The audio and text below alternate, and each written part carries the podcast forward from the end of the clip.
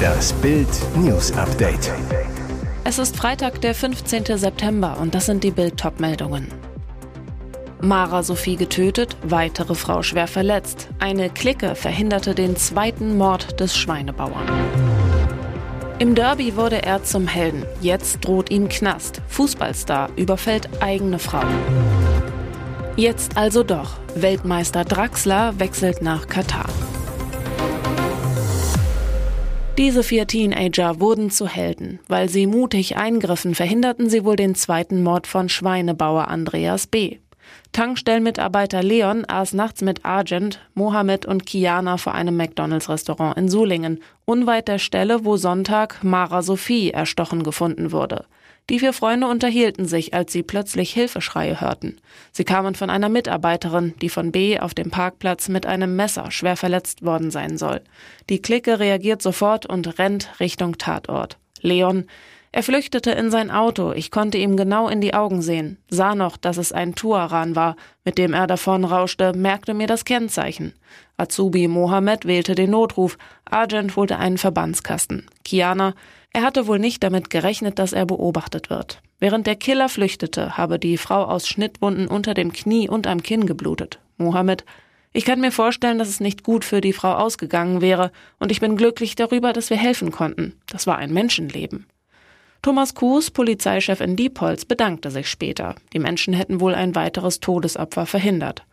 Schweinebauer Andreas B. konnte mit dem erkannten Kennzeichen identifiziert werden. Er sitzt in U-Haft.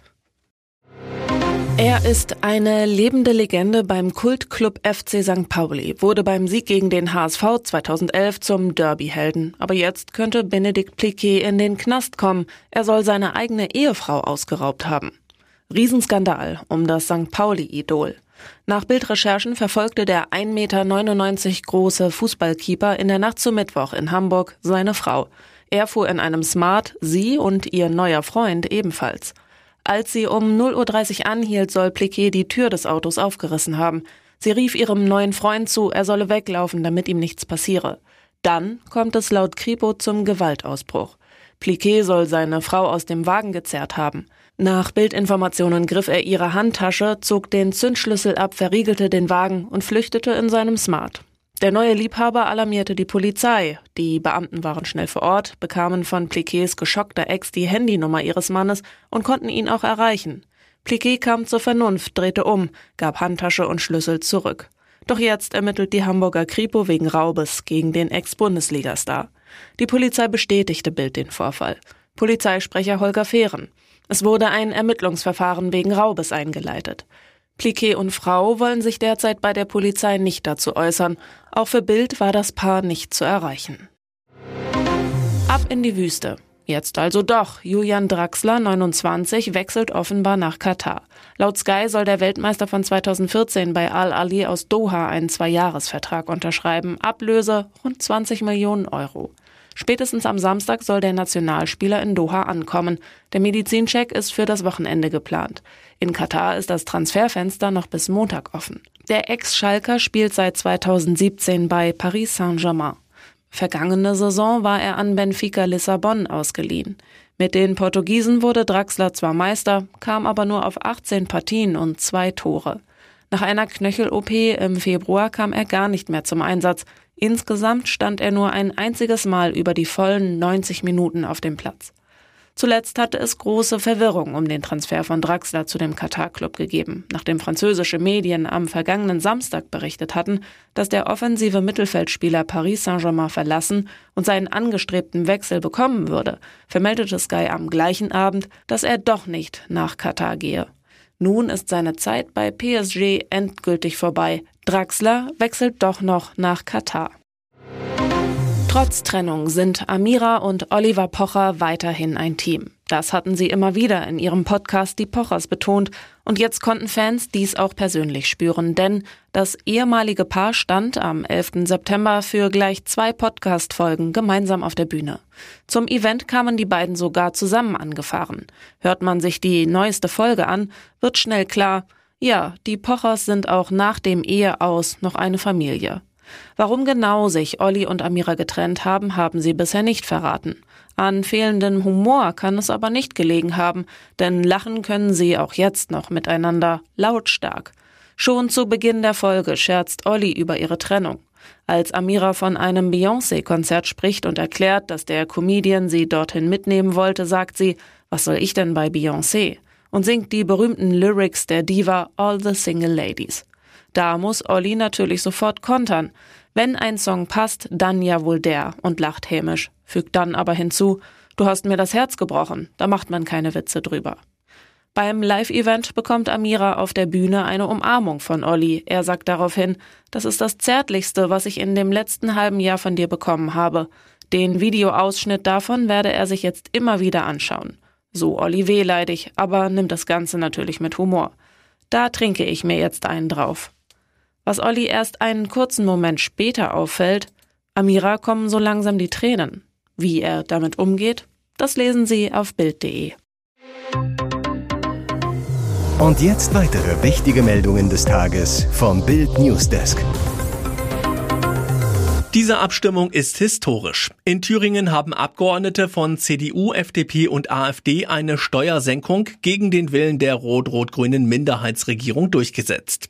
Die CDU hat den Antrag zur Senkung der Grunderwerbsteuer eingebracht, aber die Abgeordneten der in Teilen rechtsextremen AfD brachten die entscheidende Mehrheit.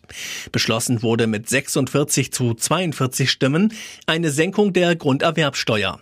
Häuslebauer und Immobilienkäufer müssen danach nur 5 statt 6,5 Prozent Steuer zahlen. Die CDU will damit Familien entlasten. Der Einnahmeverlust für den thüringischen Haushalt liegt nach Prognosen bei 48 Millionen Euro jährlich. Linken Ministerpräsident Bodo Ramelow und seinen Koalitionären fehlen vier Stimmen zur Mehrheit im Parlament. Er hatte die CDU vor der Abstimmung vor einem Pakt mit dem Teufel gewarnt. Am Donnerstag warf Ramelow den Konservativen vor, der AfD ein Wahlkampfgeschenk gemacht zu haben. Thüringens CDU-Chef Mario Vogt verteidigte sich, wir können die Lösung von Problemen nicht davon abhängig machen, dass die falsche Seite mit Zustimmung droht. Er warf der Regierung vor, seit März keine Kompromissvorschläge gemacht zu haben. Wende im Rammstein-Skandal. Wie Bild erfuhr, ermittelt die Staatsanwaltschaft in Vilnius jetzt gegen Shelby Lynn. Shelby war die Frau, die im Mai nach einem Konzert in Litauen schwere Anschuldigungen gegen Rammstein-Sänger Till Lindemann auf Instagram erhob. Im Internet zeigte sie dazu Fotos mit blauen Flecken am Körper, die sie angeblich dabei davongetragen habe. Lynn trat so eine Welle weiterer Anschuldigungen junger Frauen gegen den Rockstar und die Band los. Shelby Lynns Vorwürfe gegen Lindemann reichen von angeblichen körperlichen Misshandlungen über den angeblichen Einsatz von K.O.-Tropfen bis hin zu angeblichen sexuellen Übergriffen. Der Sänger und seine Anwälte bestritten stets alle Vorwürfe vehement. Bild erfuhr nun exklusiv auf Anfrage bei der Staatsanwaltschaft, dass diese Ermittlungen bereits vor einigen Wochen gegen die junge Frau einleitete. Der Grund? Verdacht der Verleumdung. Es wird geprüft, ob die 24-Jährige eine Falschaussage tätigte. Experten waren sich in ihren Prognosen uneins wie nie darüber, ob die Europäische Zentralbank die Zinsen erhöhen würde oder eine Pause einlegt. Doch mit ihrer zehnten Zinserhöhung in Folge gibt sie zu, der Teuerschock ist noch lange nicht vorbei, die Preise werden weiter steigen. Die Inflation geht zurück, es wird jedoch nach wie vor erwartet, dass sie zu lange zu hoch bleiben wird, begründen die Währungshüter ihren Zinsschritt. Im August lag die offizielle Teuerungsrate bei 6,1 Prozent in Deutschland bzw. 5,3 Prozent im Euroraum. Gleichzeitig sagt die EZB auch, dass die Konjunktur in der Eurozone alles andere als rund läuft und senkt sogar ihre Wachstumsprognosen. Sie erwartet nun für das laufende Jahr nur noch ein Wachstum von 0,7 Prozent, nachdem sie im Juni noch einen ohnehin schon mauen Anstieg der Wertschöpfung um 0,9 Prozent vorhergesagt hatten. Ist der Zinsgipfel jetzt endlich erreicht? Das wollte EZB-Chefin Christine Lagarde ausdrücklich nicht sagen. Sie legte sich nur auf die Formel fest, wonach der EZB-Rat dafür sorgen werde, dass die Leitzinsen so lange wie erforderlich auf ein ausreichend restriktives Niveau festgelegt werden. Was die Leitzinserhöhung für Sie bedeutet, lesen Sie auf Bild.de. Christian Streich ließ die Entlassung von Ex-Bundestrainer Hansi Flick nicht kalt. Es ist schade, dass es so gekommen ist. Niemand hätte ihm das so gewünscht. Er ist ein außergewöhnlicher Trainer. Das tut einem dann auch leid, weil er das so nicht verdient hat, erklärt der Trainer des SC Freiburg auf der Pressekonferenz vor dem Bundesligaspiel gegen Borussia Dortmund. Und er fügt an, es war für Hansi schwierig, allein die Vorkommnisse in Katar. Da war vieles extrem politisch und nicht alles für ihn beeinflussbar. Während die Nation am Dienstagabend den starken Auftritt der Nationalmannschaft gegen Frankreich feierte, dachte Streich auch dort an seinen Trainerkollegen und verrät, es ist super, dass die Nationalmannschaft gegen Frankreich gewonnen hat, aber für einen Trainer ist es echt hart, wenn du alles getan hast und dann im ersten Spiel ohne dich auf einmal auch noch das Spielglück zurückkommt. Das ist nicht einfach.